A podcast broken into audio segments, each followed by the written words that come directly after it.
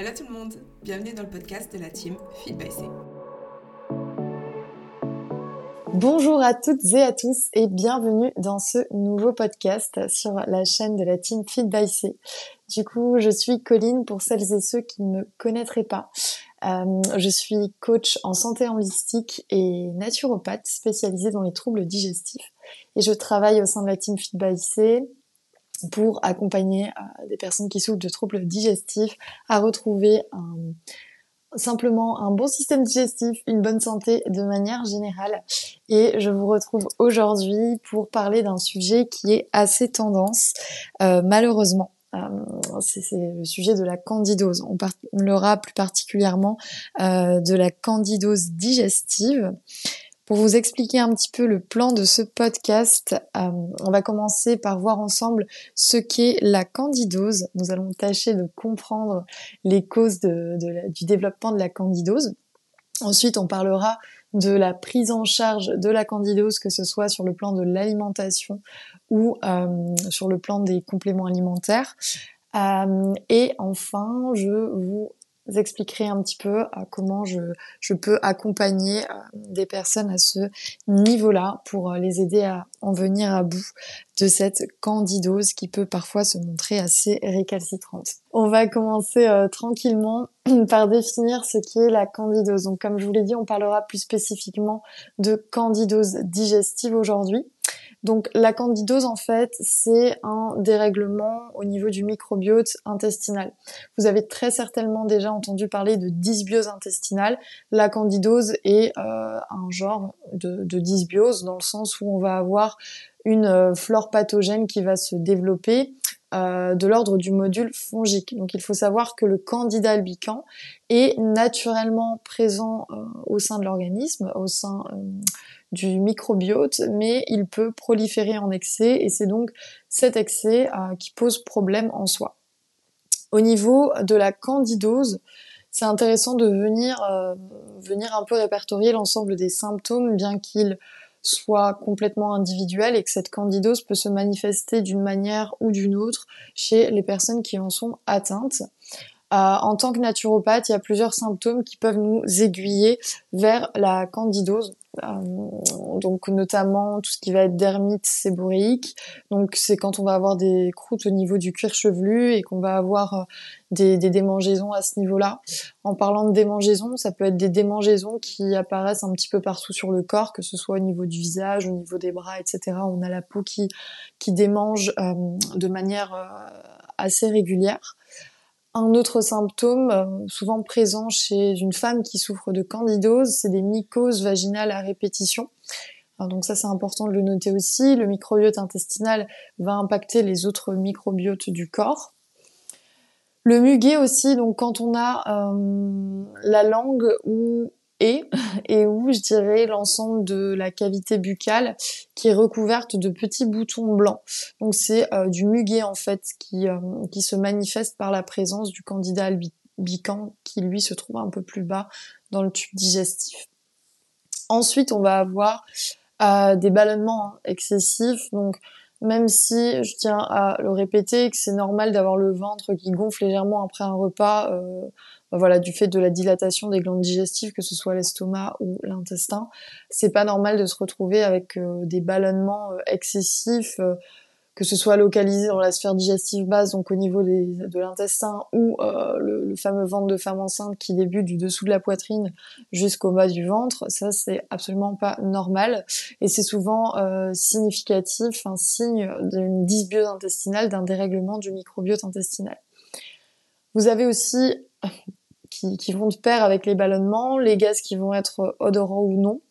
Euh, en fait, si vous voulez, la prolifération du candidat albican, elle va occasionner des gaz dû au fait de la fermentation excessive des aliments dans le côlon. Souvent, pour donner une petite nuance d'ailleurs, parce que en fait, ce qui est assez, euh, ce qui est assez euh, embêtant, on va dire, avec tout ce qui est problème digestif, c'est que les symptômes sont assez similaires pour les différentes problématiques. Donc, quand on a une dysbiose, on va avoir souvent, bah voilà, problème de transit, ballonnement excessif, gaz, odorant, pas odorant. Et ces symptômes-là peuvent survenir, que ce soit en cas de candidose, de dysbiose, autre. Euh, souvent, quand il y a des gaz qui vont être plutôt odorants, ça va être plutôt signe d'une flore de putréfaction en excès. Donc on va avoir euh, les protéines animales ou végétales qui sont mal digérées. Et quand les gaz ne sont pas odorants, là, ce sera plutôt signe d'une flore de fermentation en excès.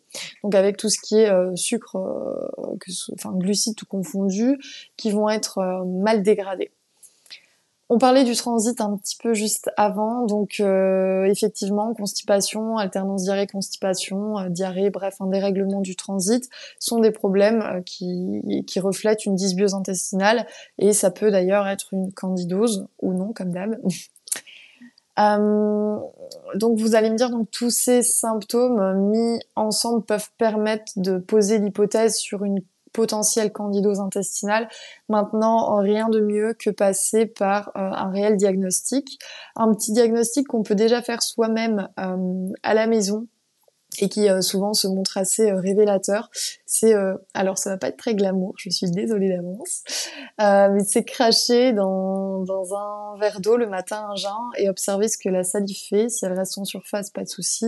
Si elle descend assez rapidement en formant des filaments, filaments pardon, euh, ou qu'elle se retrouve euh, au fond du verre assez rapidement, c'est assez indicateur d'une candidose.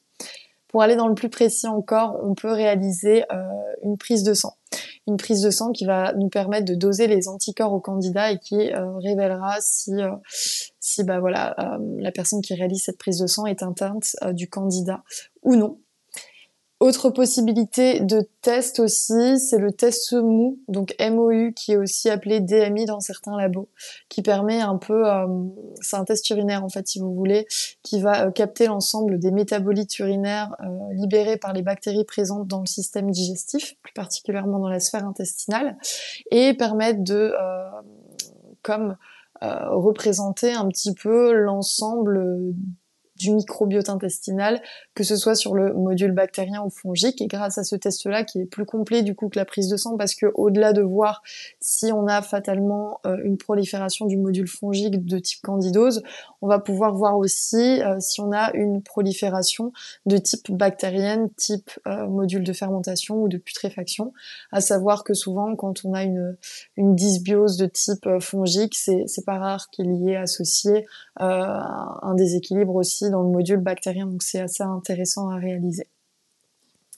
Donc voilà un petit peu pour euh, qu'est-ce que la candidose et euh, par quels symptômes on peut un peu la, la qualifier et les moyens de, certifier cette présence ou non de candidose. Maintenant, je pense qu'il est intéressant de comprendre la candidose. Euh, une chose que j'aimerais dire avant tout, c'est que la candidose, c'est pas vraiment comment dire, c'est pas l'ennemi premier si on veut. Donc si la candidose s'installe, c'est euh, en partie pour faire un peu euh, pour remplacer, on va dire, euh, le rôle de certains organes du corps qui pourraient être en difficulté. Je vais m'expliquer tout simplement. Par exemple, quand vous allez consommer un repas, celui-ci va être censé être découpé, prédigéré, prédigéré pardon, par des organes digestifs quand les, aliments vont parvenir au niveau du côlon, euh, si ce travail n'a pas été fait, de par notamment une faiblesse enzymatique par exemple, ou un manque d'acide chlorhydrique au niveau euh, de l'estomac, on reviendra un petit peu là-dessus plus en profondeur après, si on a ces faiblesses-là et que les aliments n'arrivent pas complètement décomposés au niveau du côlon, ils vont fermenter et terminer d'être décomposés par les bactéries qui sont présentes au niveau du côlon droit. Euh, souvent, c'est le candidat albican qui va faire ce travail et euh, son installation, en fait, sa prolifération, elle va avoir pour but que le processus euh, de digestion se termine bien, euh, même si derrière ça va engendrer d'autres problèmes et des symptômes désagréables. Donc il y a un petit peu ce rôle de décomposition qui n'a pas pu être achevé par les organes précédant le tube digestif qui va être achevé par euh, notamment le candidat albican pour permettre la meilleure assimilation des micronutriments, notamment euh, de l'ensemble des aliments que vous consommez. Donc la question qu'on peut se poser, c'est pourquoi ces aliments sont mal décomposés et euh, qu'est-ce qui se passe dans le tube digestif pour que le candidat albican se développe. Donc en fait, déjà, faut savoir que comme tout dérèglement interne, hein, euh, il y a plusieurs pistes à suivre. Je vais vous passer en revue les différentes pistes. Maintenant, c'est important et comme dans chaque podcast, c'est le moment disclaimer. C'est important de bien euh, avoir en tête que c'est une prise en charge qui doit être très individualisée, euh, que ce soit sur la partie symptomatique, mais sur la partie causaliste surtout. Euh, et que c'est important vraiment pour éviter ce phénomène de candidose à répétition de venir trouver entre guillemets la cause de la cause pour pouvoir la traiter et éviter ces récidives au niveau de, des dysbioses intestinales. Donc, premièrement, donc pour parler un petit peu maintenant des causes profondes de la digestion, on va reprendre le euh, processus logique de digestion et comme vous le savez, la digestion commence par la bouche avec la mastication. Vous le savez, je pense que je, rabâche les oreilles à chaque podcast avec cette importance euh, de la bonne mastication. Mais il faut savoir que c'est dans la salive qu'on retrouve l'amylase salivaire, qui est une enzyme euh, produite par notre organisme pour nous aider à décomposer euh, les aliments en petits morceaux pour qu'ils soient correctement assimilés au niveau de l'intestin. Donc cette amylase salivaire, elle va surtout en fait venir dégrader tout ce qui est glucides en plus petites particules. Et donc c'est pour ça que tous les aliments glucidiques, ils doivent être vraiment bien mastiqués afin de soulager tous les autres organes euh, plus bas dans la, chaîne de digestion. Euh, en fait, tout ce qui est aussi euh, aliments euh, gras et protéiques doivent l'être hein, parce que euh, voilà, l'estomac n'a pas de dents, donc il va pas pouvoir faire le travail si vous ne le faites pas à sa place.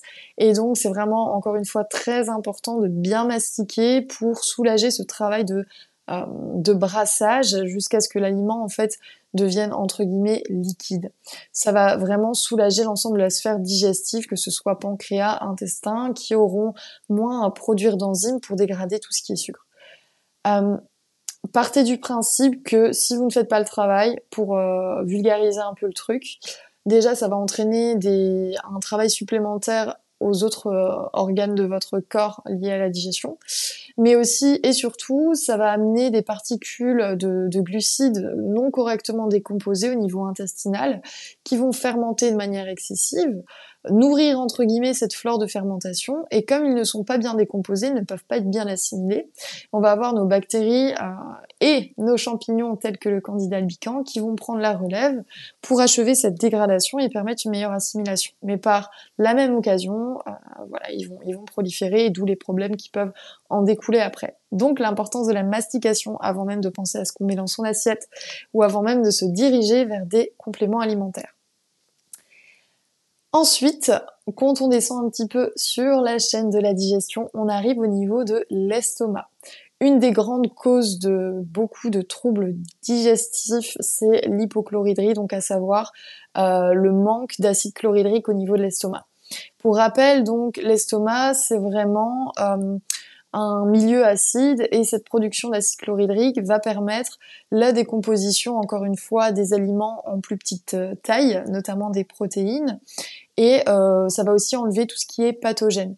Si l'acide chlorhydrique n'est pas produit en quantité suffisante, donc tout ce qui est euh, tous les aliments en fait, surtout les protéines, hein, ne vont pas être correctement scindés dans l'estomac, les particules elles vont rester assez épaisses, euh, ça va ça va surcharger pardon ensuite l'intestin, le pancréas euh, dans leur rôle de glande exocrine, hein, euh, glande exocrine donc production d'enzymes dans l'intestin, notamment pour scinder tout ce qui est glucides, matières grasses et protéines en, en petites molécules. Donc il faut aussi savoir que ces sucs euh, gastriques sont nécessaires pour signaler la libération de la bile par le foie et les enzymes du, du pancréas. Donc si l'acide chlorhydrique n'a pas fait son travail, le bol alimentaire n'a pas un pH suffisamment acide en sortant de l'estomac et euh, ça va, faut savoir que c'est cette acidité donc du bol alimentaire qui déclenche une sécrétion de la bile par le foie et des enzymes par le pancréas et l'intestin. Donc si la bile n'est pas relâchée en quantité suffisante, tout ce qui est matière grasse du bol alimentaire vont être mal décomposé. Encore une fois, c'est le même schéma, ça reste en grosses particules dans l'intestin. Et c'est le même principe pour ce qui est enzymes pancréatiques et intestinales qui servent à scinder en particules euh, voilà, plus fines les, les molécules de notre repas. Donc voilà, c'est pour ça, pardon, c'est important de prendre en charge la sphère de l'estomac, sans quoi, en fait, nos aliments, ils vont être mal dégradés, ils vont arriver en grosses particules au niveau du côlon, où le candidat devra nettoyer donc ces dernières en s'en nourrissant. Autre cause, hein, c'est un manque d'enzymes digestives. Donc, comme on l'a vu, il y a plusieurs organes qui vont sécréter les enzymes digestives. Euh, on a vu pancréas, intestin grêle. Euh, en fait, ça va nous permettre quoi ces enzymes digestives Simplement de dégrader protéines, lipides et sucres du bol alimentaire. Euh, ça, enfin pour vraiment très simplifier euh, la chose. Donc, au, à juste titre, hein, si on n'a pas assez euh, d'enzymes digestives, on va pas pouvoir encore une fois bien dégrader ces aliments, qui encore une fois vont arriver mal décomposés, euh, et euh, ça arrive au niveau du côlon droit quasiment intact et les bactéries qui sont présentes dans le côlon droit vont se s'en servir pour entrer, enfin pour proliférer, pour se nourrir entre guillemets, ce qui va entraîner fermentation, putréfaction excessive, d'où ensuite l'apparition de symptômes comme des gonflements du ventre, des douleurs, euh, des spasmes, des problèmes de transit, etc. Donc c'est pour ça que c'est aussi important d'avoir euh, de bonnes enzymes digestives. Autre cause possible, une bile de mauvaise qualité. Donc, qu'est-ce que c'est déjà la bile? C'est un liquide qui est produit au niveau du foie. Elle va être stockée euh, dans la vésicule biliaire. Elle va servir au processus de digestion lors de son déversement dans la partie initiale de l'intestin grêle euh, via le canal cholédoque. Pour info. Euh, ces sels biliaires euh, favorisent la dissolution des graisses et donc leur bonne absorption plus bas dans l'intestin grêle. Ça va notamment permettre la bonne absorption des vitamines liposolubles type A, D, E, K. Euh, si le foie va pas produire une bile de bonne qualité, donc cette dégradation et cette digestion des graisses seront compliquées. Et donc, in fine, euh, ces, vitamines liposolubles seront aussi mal absorbées. C'est pour ça que souvent on voit euh, des personnes qui ont, je le vois beaucoup en, coaching, des personnes qui ont des problématiques de digestion vont avoir aussi euh, des problématiques hormonales pas tout le temps, mais c'est assez assez fréquent. On se demande dans ces cas-là qui de l'œuf ou de la poule, mais c'est toujours important en premier lieu d'avoir une démarche axé sur les, le rétablissement du bon fonctionnement digestif, euh, tout simplement parce que si on a un organisme qui ne fonctionne pas bien en termes de digestion, euh, typiquement là, comme je viens de vous l'expliquer, avec euh, une bile de mauvaise qualité ou autre, une mauvaise dégradation des lipides, bah, on va avoir une moins bonne absorption des vitamines, ce qui engendre des carences nutritionnelles qui peuvent avoir un impact direct sur le bon fonctionnement de la thyroïde. Donc c'est pour ça qu'après on se retrouve avec des gens qui ont des euh, hypothyroïdies, on les met sous traitement directement, ce qui est parfois euh, nécessaire, mais parfois pas, parce que euh, si voilà on a une mauvaise assimilation et qu'on a des carences micronutritionnelles, notamment en termes de cofacteurs de la thyroïde, ça peut avoir un impact sur le ralentissement et provoquer pardon le ralentissement de la thyroïde. Une autre cause, c'est la muqueuse intestinale qui va être enflammée, qui va provoquer une perméabilité intestinale, une hyperperméabilité intestinale. J'avais fait un podcast à ce sujet-là, donc je ne vais pas revenir euh, dans les détails à ce niveau-là. Euh, mais si vous êtes intéressé par vraiment les causes profondes de l'hyperméabilité intestinale, euh, comment venir à bout de tout ça et comprendre ce qu'est la perméabilité intestinale, l'hyperperméabilité intestinale, je vais y arriver. Euh, je renvoie sur le podcast à ce sujet. Une autre cause, ça peut être simplement un, manque de bonnes bactéries. Donc, les troubles digestifs, en fait, peuvent être dus aussi à un microbiote qui est déséquilibré par dysbiose de manque, comme j'aime l'appeler. C'est-à-dire que on a un manque de bonnes bactéries, en fait, qui vont engendrer une dégradation des aliments euh, dans l'intestin grêle et le côlon. Euh, nos bonnes bactéries, en fait, elles digèrent et décomposent également nos aliments, tout comme les enzymes. Donc euh, vraiment, on, est sur sur un travail collectif, on va dire. Donc c'est important aussi de s'assurer, au-delà d'enlever la dysbiose intestinale, de s'assurer qu'on a un bon équilibre bactérien, donc avec suffisamment de bonnes bactéries. Une des choses à noter aussi, c'est le glycocalix qui va être défectueux. Donc si vous voulez, au-dessus des entérocytes, on a une protection euh, que, l'on appelle le glycocalix. Euh, dans la plupart en fait des intestins poreux, donc euh, CF, la porosité intestinale, les jonctions serrées, donc elles vont se désolidariser, ce qui crée cette hyperperméabilité intestinale, et le glycocalix n'existe plus. Donc en fait, ça va être important de le reconstruire pour renforcer l'intestin grêle. Une autre cause profonde euh, à noter, c'est une fonction thyroïdienne basse.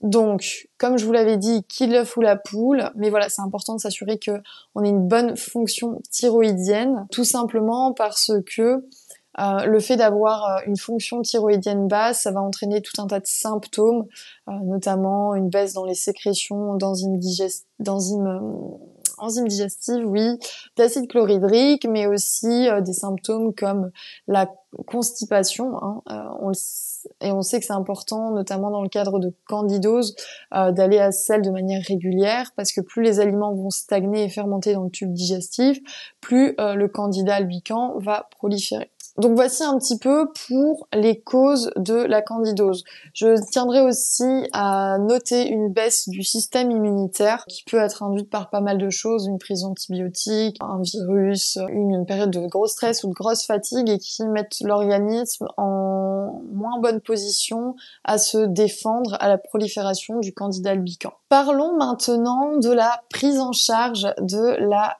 candidose. Alors, on va commencer par parler de l'alimentation et je sais qu'à ce niveau-là, il y a pas mal de choses qui traînent en ce moment sur les réseaux où on vous dit euh, de, de plus rien manger, hein, soit pour faire simple, tout ce qui est sucre, tout ce qui est fruits, etc. ont tendance à être euh, complètement bannis pendant le protocole anti-candidose. Donc je voulais voir avec vous euh, au niveau de l'alimentation ce, qui est bon de faire, ce qui est moins bon de faire, vous allez voir encore une fois, toutes ces questions d'individualisation.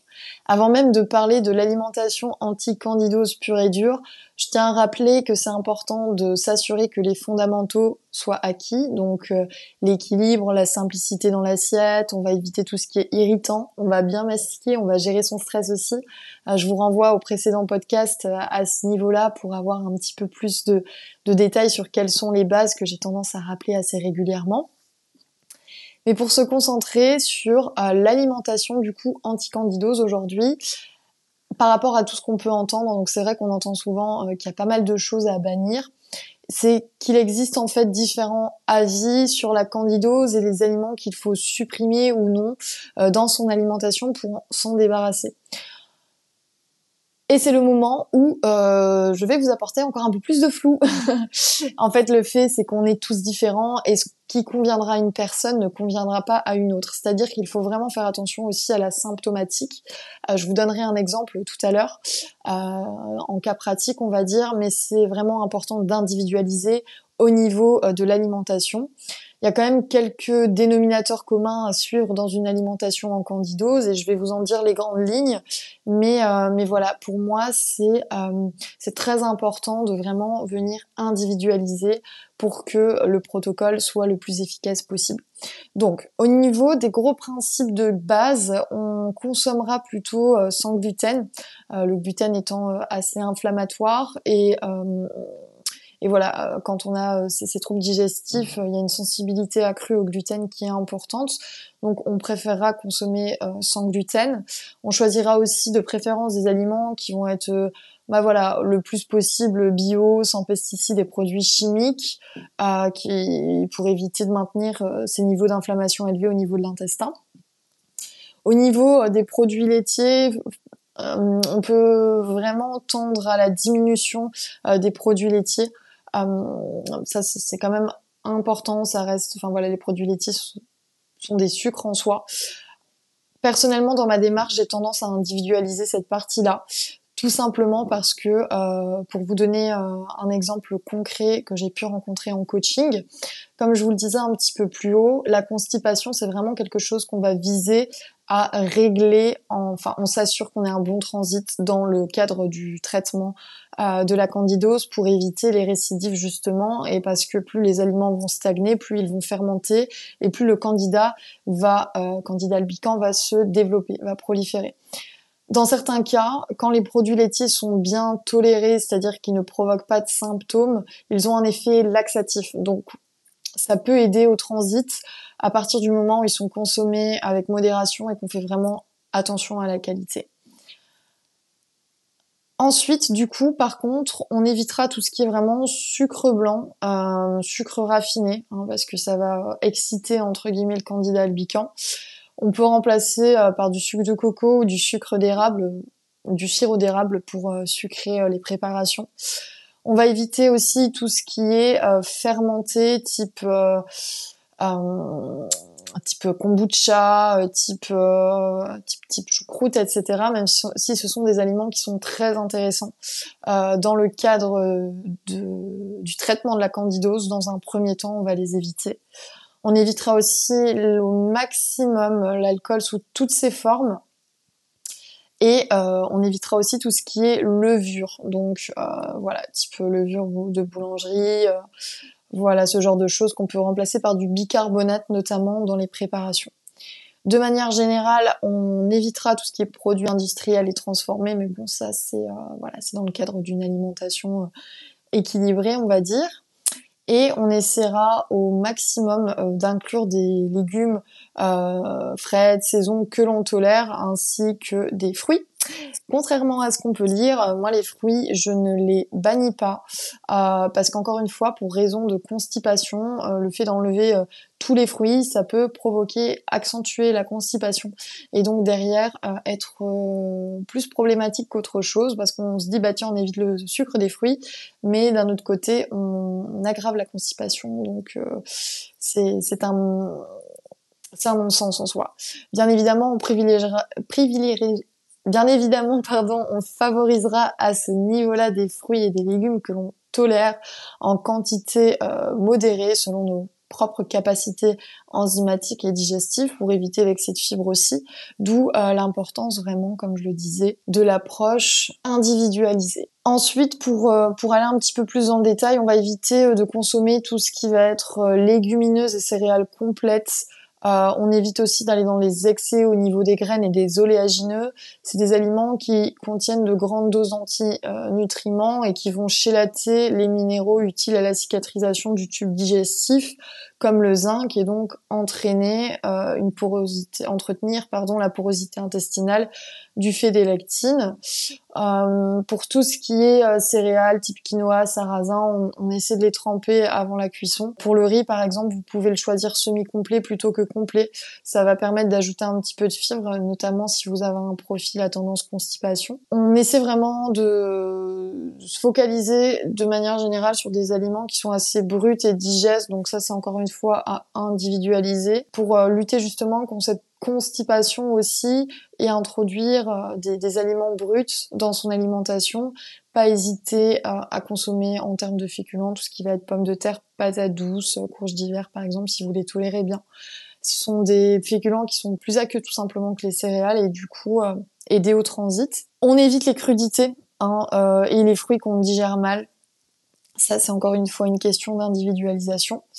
Et comme je le disais un petit peu plus haut, mais pour affiner un peu plus, tous les aliments fermentés, ils doivent être tenus à l'écart euh, du quotidien euh, parce qu'ils vont créer des désordres digestifs. Si vous avez une grande quantité de levure dans l'intestin, donc type kéfir, kombucha, germe de blé, levure maltée, tout ça, on évite euh, quand on est dans cette optique de dégager le candidat. Alors, je voudrais faire une, petite, une petite parenthèse sur le protocole FODMAP.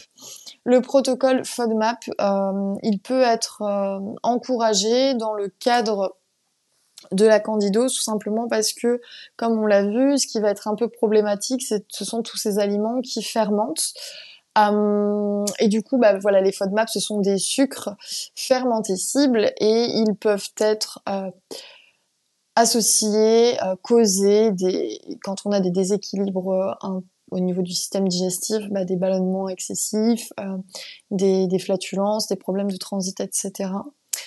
Cependant, il faut savoir que supprimer les FODMAP, du moins passer par une phase d'éviction, peut aussi, encore une fois, on y revient, entretenir, voire aggraver la constipation. Donc on va vraiment adapter le protocole alimentaire en fonction euh, voilà de la personne qu'on a en face de nous. Si on a une personne qui est déjà en constipation chronique et euh, qu'on lui enlève encore euh, tout ça en plus, ça risque d'aggraver la situation.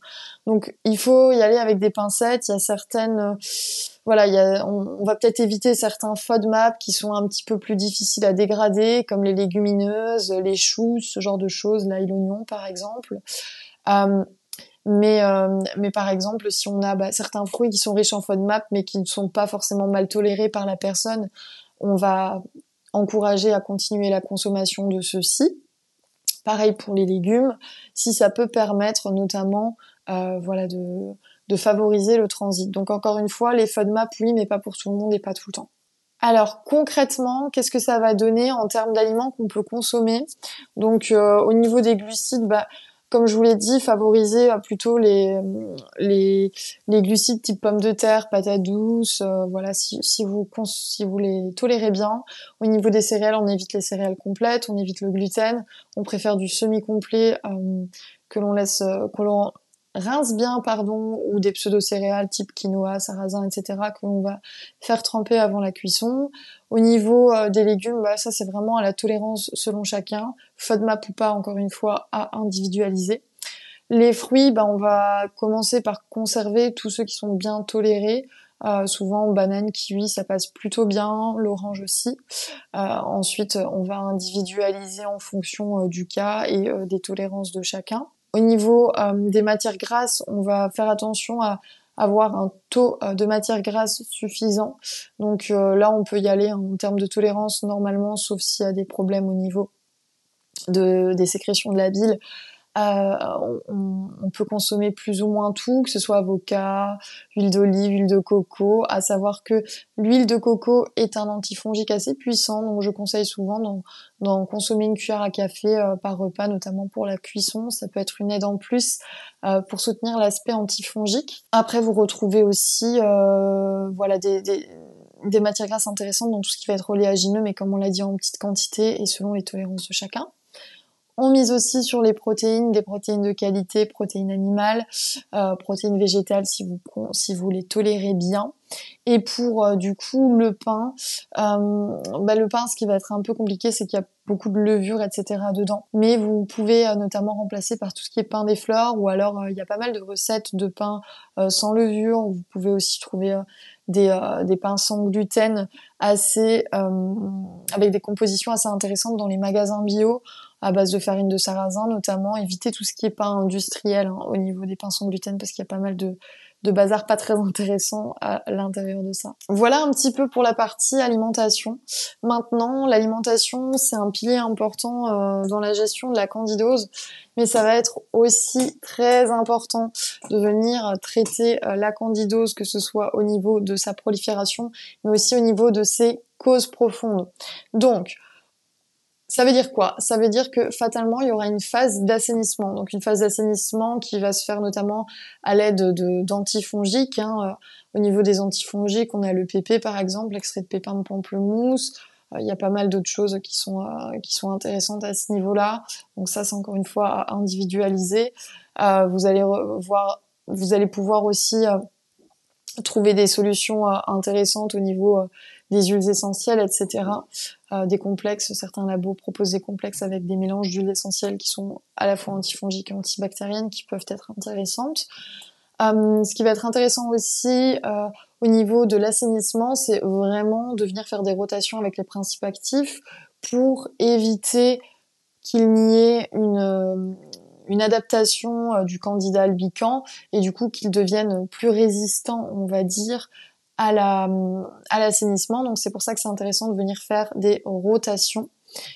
À savoir aussi que dans le cas du candidat albicans, si on est euh, voilà, si on suspecte euh, une présence de biofilm, euh, voilà, on va pouvoir notamment prendre tout ce qui est enzymes qui vont permettre de dégrader ce biofilm. Ce biofilm étant une protection que le, le candidat albican développe. Donc ça, encore une fois, c'est à individualiser. Mais ce que je voulais surtout vous dire, moi, aujourd'hui, parce que fatalement, au niveau des compléments alimentaires, euh, voilà, c'est impossible de conseiller quelque chose, si ce n'est de conseiller une démarche. C'est-à-dire que au-delà de l'assainissement, parce que moi je le vois beaucoup en coaching, on va faire des, rounds d'assainissement sans fin avec 36 000 antifongiques, mais au-delà de ça, c'est important de comprendre encore une fois, et c'est pour ça que j'ai commencé par là dans ce podcast, que la candidose, c'est le résultat en fait, c'est pas, euh, c'est pas la cause. Donc c'est important de venir, bah, comme on l'a vu un petit peu plus haut, soutenir s'il y a des problèmes de digestion haute, soutenir euh, la fonction enzymatique avec des enzymes digestives par exemple en béquille, ou avec, euh, il y a, y a d'autres compléments qui peuvent être intéressants, notamment le plasma marin, qui voilà qui va permettre le, la construction euh, d'enzymes de qualité par tous les oligo-éléments qu'il apporte. Vous allez aussi avoir euh, cette importance de soutenir la bonne sécrétion des, de l'acide chlorhydrique. Ça peut passer par des plantes amères ou par carrément un protocole à la bêta-NaCl quand c'est toléré au niveau de l'estomac. On va aussi venir soutenir la bile si nécessaire, s'il y a des problématiques à ce niveau-là. On va aussi euh, s'intéresser à la cicatrisation profonde de l'intestin. Euh, je vous avais parlé tout à l'heure du glycocalix intestinal et aussi de la porosité intestinale. C'est deux choses à lesquelles on va vraiment devoir venir s'intéresser dans cette démarche. On va aussi faire attention de bien soutenir le foie, le foie qui est un émonctoire euh, principal du corps et du coup bah voilà quand on va venir assainir le quand on va venir assainir le microbiote intestinal, il faut s'assurer que les émonctoires soient au beau fixe. Donc c'est important de venir prendre prendre part de ça aussi en parallèle. S'il y a des problèmes de thyroïde, il faudra aussi se pencher sur la partie euh, euh, hormonale.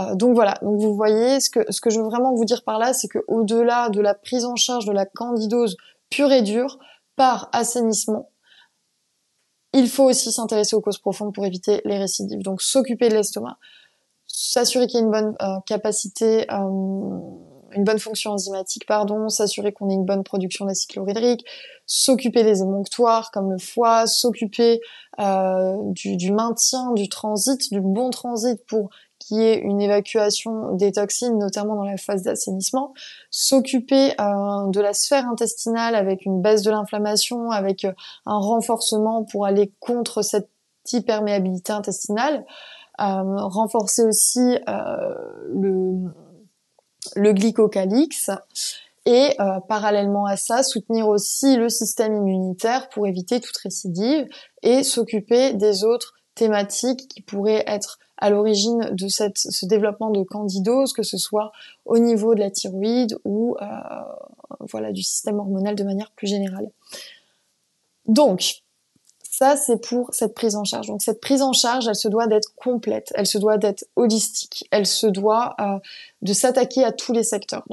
Là, euh, je vais enchaîner directement sur un cas client qui va vous permettre de comprendre cette importance-là. Euh, en coaching, j'ai vraiment, j'ai eu une fois une, personne qui est venue me voir avec une, candidose un peu euh, récalcitrante, et quand je voyais avec elle ce qui avait été fait, c'était voilà des phases d'assainissement sur phase d'assainissement, un protocole alimentaire qui n'était pas adapté et qui entretenait la constipation. Et in fine, quand on reprend tout, on se rend compte que bah, la digestion haute n'a pas été abordée et que qu'elle est dans les chaussettes, qu'on a une mauvaise euh, production d'acide chlorhydrique, qu'on a parallèlement à ça en plus une mauvaise dégradation des protéines qui a induit une prolifération de type euh, bactérienne de putréfaction. Donc à ce moment-là, ça nécessite aussi une prise en charge de, du module bactérien et non pas que du module fongique. Mais bref, et euh, une grosse baisse du système immunitaire. Euh, ce qui a été fait dans ces cas-là, c'est que déjà, on a réintroduit des aliments euh, qui étaient mis de côté parce que même en ayant ces aliments de côté, les symptômes étaient, étaient toujours présents. Donc, on a réintroduit des aliments pour favoriser un transit intestinal régulier. Et puis, on a fait un gros, gros focus sur la digestion haute avec des plantes amères, avec un protocole à la bêta-NHCL qui a été fait en second temps, avec un soutien qui a été apporté euh, par euh, le biais de bonnes enzymes digestives, euh, et d'oxbil notamment parce qu'il y avait une, mauvaise sécrétion au niveau, enfin voilà, pas suffisamment de sécrétion de bile, donc une mauvaise digestion du gras. Et parallèlement à ça, on a fait une phase d'assainissement avec cette rotation des principes actifs parce que cette cliente avait eu le même antifongique pendant toute la durée du traitement et du coup avait développé une résistance. On s'était attaqué aussi au biofilm et quand tout ça était terminé, on a en parallèle, bien évidemment, renforcer aussi l'aspect porosité intestinale, etc. On a réintroduit les aliments euh, qui, qui, étaient mis de côté et tout s'est très bien passé. Et, euh, et, voilà. Et puis euh, la candidose a été éradiquée et, et vérifiée par, par le test mou notamment. Mais en fait, faut simplement comprendre que fatalement, c'est assez logique. Si on ne fait que enlever le candidat, mais qu'on ne traite pas l'estomac qui était la cause de ce développement du candidat albican, comme je vous l'avais un petit peu expliqué plus haut, bah, fatalement que ça va toujours euh, se, se, se, développer, proliférer, parce que ce candidat-là, comme je vous l'avais dit, il n'est pas là de base pour nuire, il est là pour reprendre le rôle qui ne peut pas être assumé par les fonctions de la digestion un petit peu plus en haut. Donc voilà, voilà un petit peu euh, à quoi ressemble euh, une prise en charge plutôt globale de la candidose euh, j'espère que ce podcast vous aura plu. J'ai essayé de faire au plus simple parce que franchement, on pourrait en parler pendant des heures, notamment sur tout ce qui est cause profonde et comment pallier à, à chaque cause profonde, comment venir gérer ça, mais, mais ça rentre dans l'ordre de l'individualisation. Et encore une fois, si vous souffrez de ce genre de problématique, je vous conseille fortement de vous faire accompagner dans cette démarche parce que voilà, la, la candidose, c'est quelque chose qui est complexe, qui est multifactoriel et qui nécessite de s'intéresser à bien plus que cette prolifération du candidat albican, parce que c'est important, et je terminerai là-dessus, de voir cette prolifération du candidat albican comme une conséquence et non pas comme une cause. Et à partir de ce moment-là, la prise en charge, elle devient complètement différente. Encore une fois, j'espère que ce podcast vous aura plu. Si jamais vous vous reconnaissez dans ces symptômes, n'hésitez pas, euh, n'hésitez pas à en parler. Vous pouvez, euh, voilà, laisser un petit message euh, sur sur notre page Instagram, nous envoyer un petit message sur le compte de la team Feed by C. Et si vous êtes intéressé par euh, un accompagnement, donc un service de coaching ou de consultation avec moi pour venir à bout de vos troubles digestifs de manière individualisée, encore une fois. Euh, je vous invite à remplir le, formulaire de demande de coaching ou de consultation qui se trouve directement sur, euh, sur le lien dans, dans, la bio du compte Instagram de la Team Feed by C. Et, euh, et comme ça, on pourra avoir un premier échange, donc un premier appel découverte afin de faire le point ensemble. On espère que cet épisode vous a plu. Si c'est le cas, n'oubliez pas de lui donner une note et de le partager sur les réseaux sociaux. Et à bientôt dans un nouvel épisode.